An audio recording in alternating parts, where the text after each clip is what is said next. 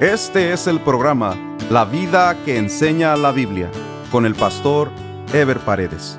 Un programa de reflexión bíblica sobre la manera que Dios espera que vivamos los cristianos, quienes estamos llamados a dar testimonio de nuestra fe en Jesucristo a través de nuestra manera de vivir. Continuamos con la serie Sabiduría para la vida diaria, un estudio basado en el libro de Proverbios.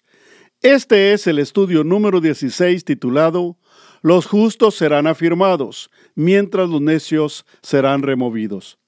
Esta sección que contiene la colección de los proverbios de Salomón no obedece a ningún orden temático, pues los mismos iban siendo agrupados conforme se conocían o conforme se iban encontrando.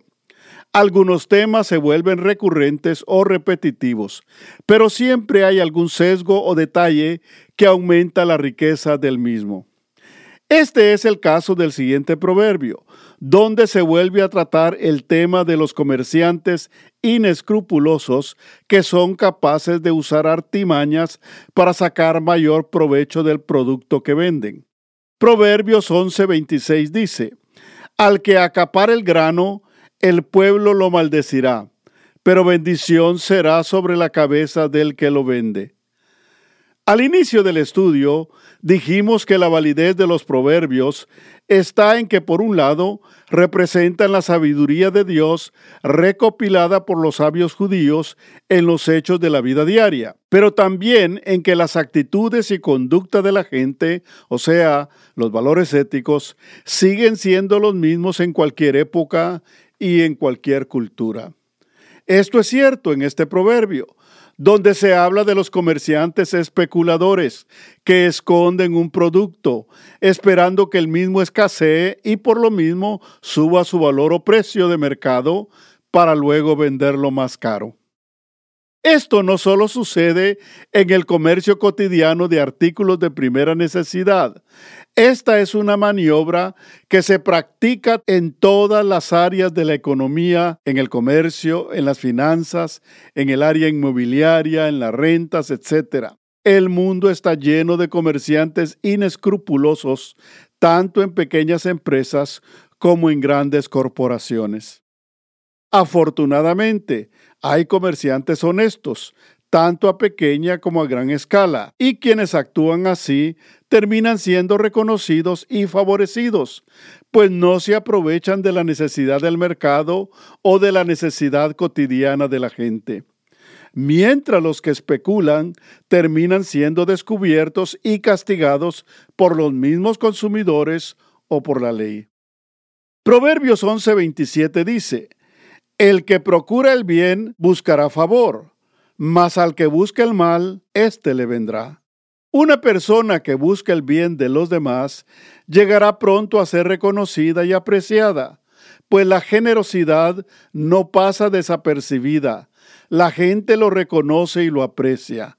Pero lo más importante es que la persona que hace el bien gana el aprecio y el favor de Dios mientras que las personas que le desean mal a otros terminan sufriendo en sí mismos el daño que esperan en otros. Los creyentes somos llamados a procurar y hacer el bien a los demás.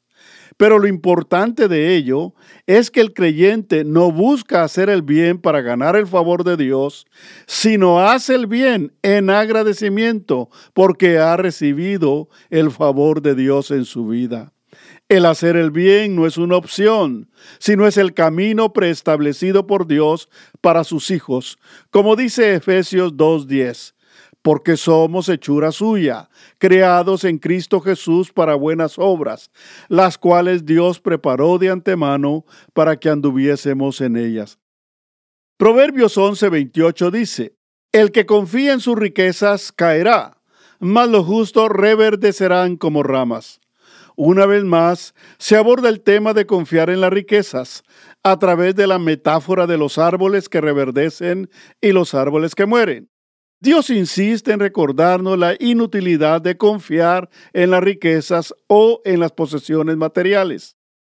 La idea que Dios nos transmite es que pongamos nuestra confianza en Él, Pues aunque vengan problemas o crisis a nuestra vida, Dios se manifestará a nuestro favor y renovará nuestra bendición y prosperidad, como son renovados los árboles después de ser podados. Mientras que los que confían en lo que han logrado por sí mismos son como los árboles que aparentan tener vida y de repente mueren y tienen que ser cortados. Proverbios 11:29 dice, el que turba su casa heredará viento, y el necio será siervo del sabio de corazón. Por difícil que sea de creer, hay personas que perjudican a su propia familia. Cuando hay falta de sabiduría en la conducción de la vida, en la toma de decisiones y en los negocios, la primera que es afectada es la familia. Sin embargo, en este caso, parece referirse a alguien que deliberadamente trae aflicción a su propia familia. Los necios que quieren enriquecerse a costillas de su propia familia, que se empecinan en sus necedades, llevan a su familia a la bancarrota moral y económica y fácilmente terminan sirviendo a otros, a los que sí saben gobernar su casa y sus recursos. Proverbios 11:30 dice, El fruto del justo es árbol de vida, y el que gana almas es sabio. Por un lado está el concepto de árbol de vida, el cual tiene mucho significado en la Biblia, pues el mismo se usa para definir algo como una fuente inagotable de provisión. Lo cierto es que después que Adán y Eva pecaron, Dios los apartó del paraíso para que no tuviesen acceso al árbol de la vida, que era la representación de la provisión absoluta y permanente de Dios para sus hijos. Génesis 3:22 dice, y dijo Jehová Dios, He aquí el hombre es como uno de nosotros, sabiendo el bien y el mal. Ahora pues, que no alargue su mano y tome también del árbol de la vida y coma y viva para siempre. Por supuesto que hay una diferencia entre un árbol de vida y el árbol de la vida. El árbol de la vida es una metáfora de Dios mismo como fuente de provisión. El mismo concepto que se usa en Génesis se usa también en Apocalipsis para referirse a Dios como fuente inagotable de provisión para los que permanecen fieles. Apocalipsis 22:14 dice, Bienaventurados los que lavan sus ropas para tener derecho al árbol de la vida y para entrar por las puertas en la ciudad. Sin embargo, hay un paralelismo aquí en Proverbios para indicarnos que la persona que actúa en la justicia de Dios, que vive y procede conforme los propósitos de Dios, se constituye a su nivel como fuente de provisión para los suyos, una persona justa se constituye en ejemplo e inspiración de vida y su provisión no solo cubre las necesidades de los suyos, sino que deja un legado para que sus hijos cuenten siempre con la provisión integral para sus vidas. Por otro lado, el proverbio habla del fruto o bien que produce una persona sabia y que se refiere a ganar almas. Esto se refiere a la capacidad que tiene una persona sabia de afectar, de influenciar o de cautivar a otros a través de su sabiduría y su conducta, de manera que esas personas se conviertan en amadoras de la sabiduría también. Pero tampoco podemos ignorar que ganar almas bien puede aplicarse a la actividad de los creyentes sabios para ganar amigos para el Señor. Está probado que la mejor manera de ganar amigos para Jesucristo es a través de la influencia personal, del testimonio cercano a amigos o familiares que pueden conocer a través de nuestra propia vida el amor de Jesucristo, para que ellos también sean transformados, como dijo Jesucristo en Mateo 5:16, así alumbre vuestra luz delante de los hombres, para que vean vuestras buenas obras y glorifiquen a vuestro Padre que está en los cielos. El capítulo 11 de Proverbios termina hablándonos de la recompensa que le espera aquí en la tierra a los justos por su justicia y a los impíos por su pecado. Proverbios 11:31 dice, Ciertamente el justo será recompensado en la tierra, cuanto más el impío y el pecador. Normalmente los creyentes hablamos de la recompensa que le espera a los justos en la eternidad en los cielos, así como hablamos del castigo eterno que le espera a los impíos en el infierno. La justicia de Dios se aplica tanto en lo terrenal como en lo espiritual, tanto en lo temporal como en lo eterno. Dios es justo. Por eso Dios recompensa la conducta que llevemos en este mundo, con bendiciones y prosperidad en este mundo, para dar testimonio de que la obediencia a Dios trae beneficios tanto a la vida presente como a la venidera. Como dice 1 Timoteo 4:8, porque el ejercicio corporal para poco es provechoso, pero la piedad para todo aprovecha pues tiene promesa de esta vida presente y de la venidera. De la misma manera, el que hace mal, el que vive en pecado, además del castigo eterno, aquí mismo en la tierra tendrá su recompensa, pues Dios es justo, y en su justicia Dios muestra que el que peca aquí mismo recibe la recompensa de su pecado, como dice Salmos 39:11. Con castigos por el pecado corriges al hombre y deshaces como polía lo más estimado de él. Ciertamente vanidad es todo hombre. El capítulo 12 de Proverbios empieza con una explicación de la diferencia que hay entre los que aman la instrucción y los que aborrecen la instrucción que viene a través de la corrección. Proverbios 12.1 dice, el que ama la instrucción ama la sabiduría, mas el que aborrece la reprensión es ignorante. La instrucción puede venir en forma de enseñanza, pero también puede venir en forma de corrección o reprensión. De hecho, cualquier instrucción está asociada a la disciplina. Por eso la persona que ama la instrucción sabe que tiene que disciplinarse para recibir la misma y para ponerla en práctica. No puede haber aprendizaje si no hay disciplina. O sea, una actitud esforzada de hábitos y de conducta, no solo para aprender, sino sobre todo para cambiar esos hábitos y poner en práctica lo aprendido. Pero también el que ama la sabiduría tiene en gran estima la corrección o la reprensión, porque sabe que a través de la corrección de sus errores puede enderezar su conducta.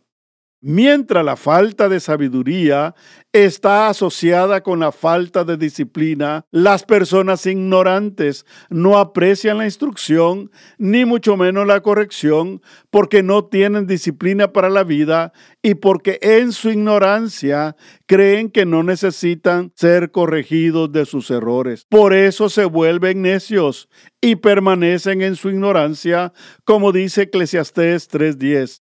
Y aún mientras va el necio por el camino, le falta cordura, y va diciendo a todos que es necio. Proverbios 12.2 dice, El bueno alcanzará favor de Jehová, mas él condenará al hombre de malos pensamientos. Una de las características de la naturaleza humana en las relaciones es buscar el favor de los hombres. Por eso mucha gente se esfuerza por quedar bien con los demás. Sin embargo, los creyentes buscamos agradar a Dios más que a los hombres. Una cosa es querer agradar a los hombres y otra cosa es estar en gracia y en paz con los hombres. Lo primero es consecuencia de una visión materialista e interesada de la vida mientras que lo segundo es vivir en consecuencia con la gracia recibida de Dios. A eso se refería el apóstol Pablo en Gálatas 1.10 cuando dice, pues busco ahora el favor de los hombres o el de Dios, o trato de agradar a los hombres, pues si todavía agradar a los hombres, no sería siervo de Cristo. Por lo tanto, nuestro esfuerzo debe ser seguir la paz con los hombres y esforzarnos por alcanzar el favor de Dios, porque eso es lo que verdaderamente vale en la vida. Las personas de malos pensamientos, en cambio, aunque buscan agradar a los hombres, ni siquiera disfrutan la relación con sus semejantes, pues no tienen paz en su corazón y lo que es peor, sus acciones los llevarán a recibir el justo juicio de Dios.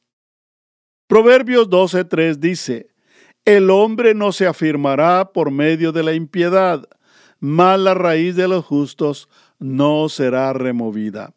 Este proverbio es muy similar al contenido en Proverbios 10:30, pues habla de la firmeza de los justos en contra de la inestabilidad de los impíos.